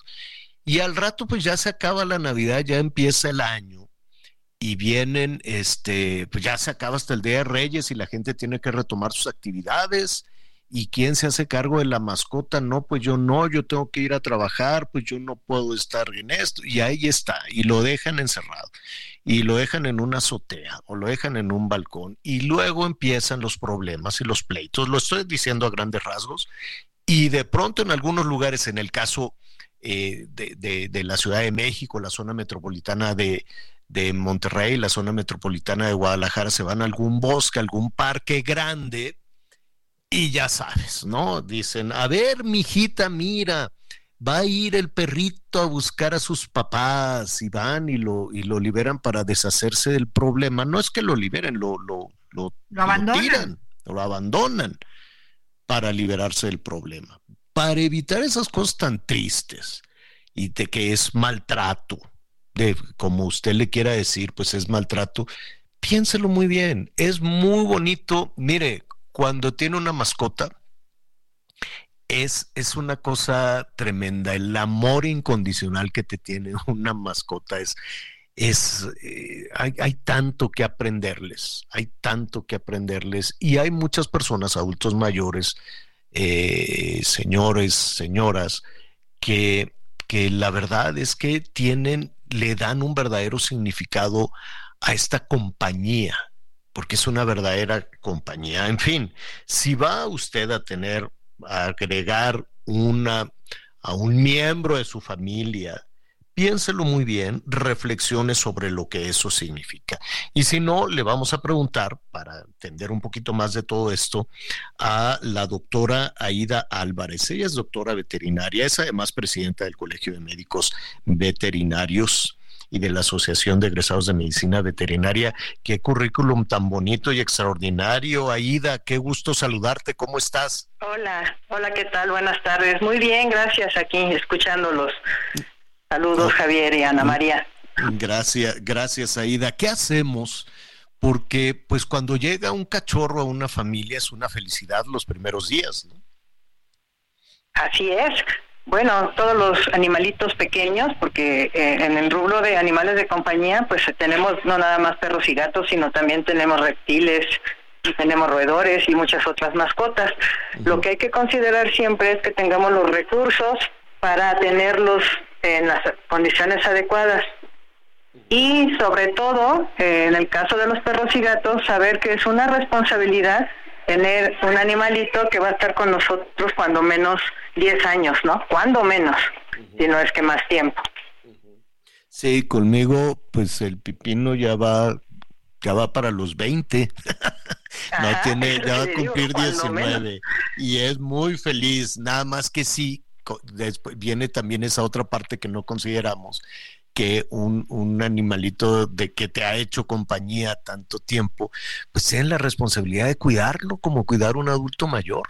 Exactamente igual, ¿no? Exactamente igual. Yo, siempre les digo a los propietarios que un perrito o un gato es como un niño que va a depender de nosotros para todo, para comer, para estar limpio, para toda, todo su cuidado. Y nunca va a crecer, o sea, nunca se va a ir, siempre va a depender de nosotros. y entre más años tenga, pues requerirá, obviamente, de, de más cuidados. Asumida esa responsabilidad, vamos a, vamos a suponer que, que, que, así es, que además hay, hay muchas variables en todo esto, incluso en el, el, tema de la pandemia hizo ahí unas modificaciones en ese sentido, en fin, pero ese ya es, es otro tema. Asumida esa responsabilidad, en el caso de, eh, de gatos o de, o de perros, vamos a, a, ponerlo un poquito en ese rubro, ¿hay alguna... Eh, raza, en el caso de los perros, que sea más adecuada para vivir, para integrarse a una familia? que es distinto al que se está en el campo, por ejemplo. Ajá, es que eh, esa es la cuestión de lo que son las razas puras. Cuando tenemos perros de razas puras que fueron creados con un fin zootécnico, es cuando buscamos un perro con ciertas características. Y es lo que a veces no consideramos si vivimos en un departamento o si vivimos en un lugar que aquí, por ejemplo, en Ciudad de México, pues los espacios cada vez son más pequeños.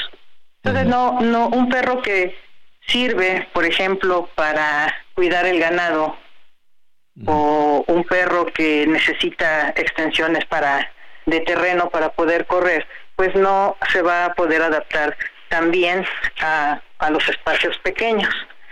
Ahora, los, los, los perros llamados en, en, técnicamente de compañía, pues pueden ser animalitos más pequeños que pueden estar dentro del departamento, porque aún hay perros pequeños como los terriers que ladran mucho, por ejemplo, o, son ruidosos, y eso puede tener problemas con el vecino o algo así.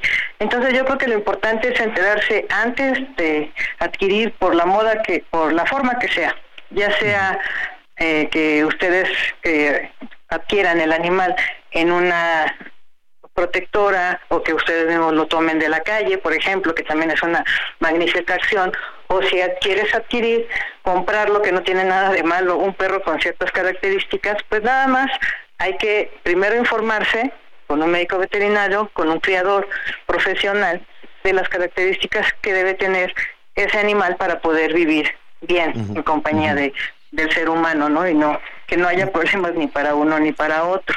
También hay que considerar el tema presupuestal, porque está muy bonito ir a, adoptar el perrito, pero pues eh, yo me acuerdo, doctora, que desde la administración anterior, Videgaray dio un sablazo fiscal de impuestos a los alimentos para mascotas bárbaro. Entonces subió muchísimo el alimento cada para vez Están subiendo más, ¿eh? Cada vez suben más.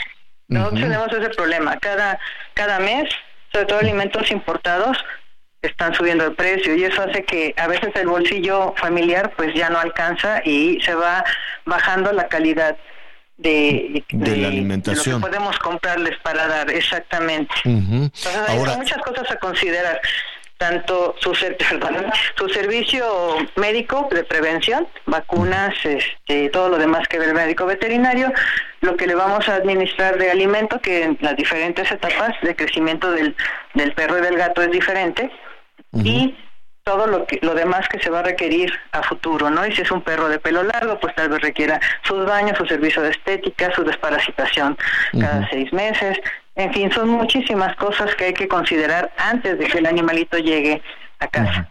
¿Y qué, qué pasa si alguna de estas mascotas pues le dan las obras de los humanos? Pues no es un alimento balanceado. Ajá, no es un alimento balanceado y no lo va a nutrir. Eh, eso era antes, sobre todo en la época de, las abuelitas y demás, pues se le daba todo lo que quedaba al perrito, ¿no?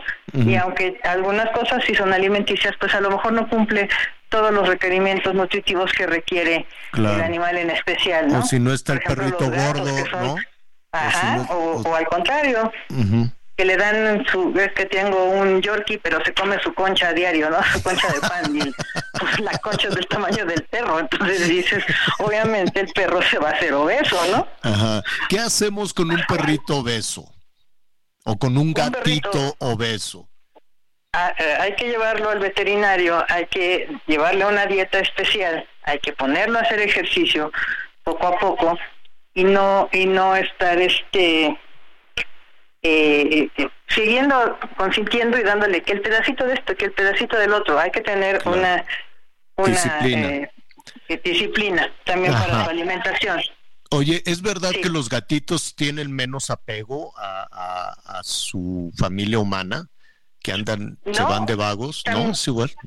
Tienen alguna tendencia, pero ahí es cuestión de uno de acondicionar donde los tengamos precisamente para que no ocurran estas salidas. Claro, claro. La mayoría sí, este, sí eh, están en, en, en, compañía de la gente, se quedan ahí, pero algunos no. Entonces se recomienda algunas veces la, la esterilización de, de los animalitos.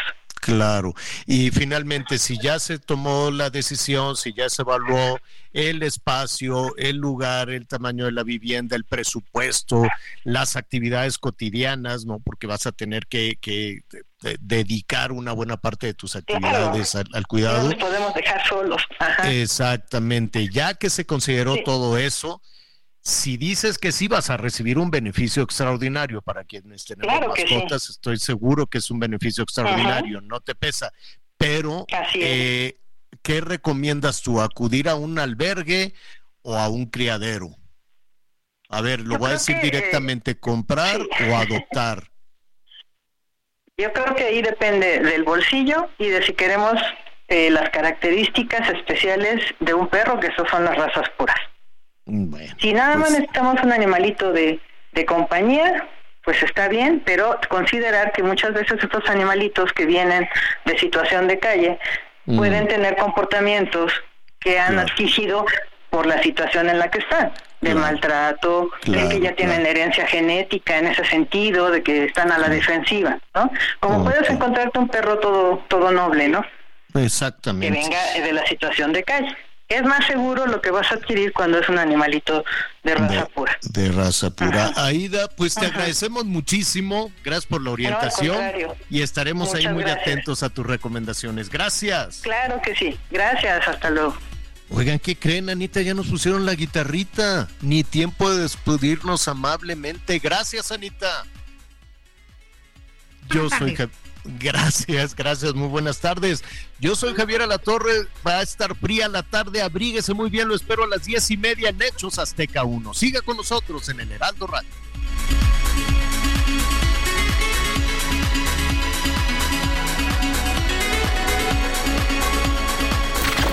Gracias por acompañarnos en Las Noticias con Javier Alatorre. Ahora sí ya estás muy bien informado.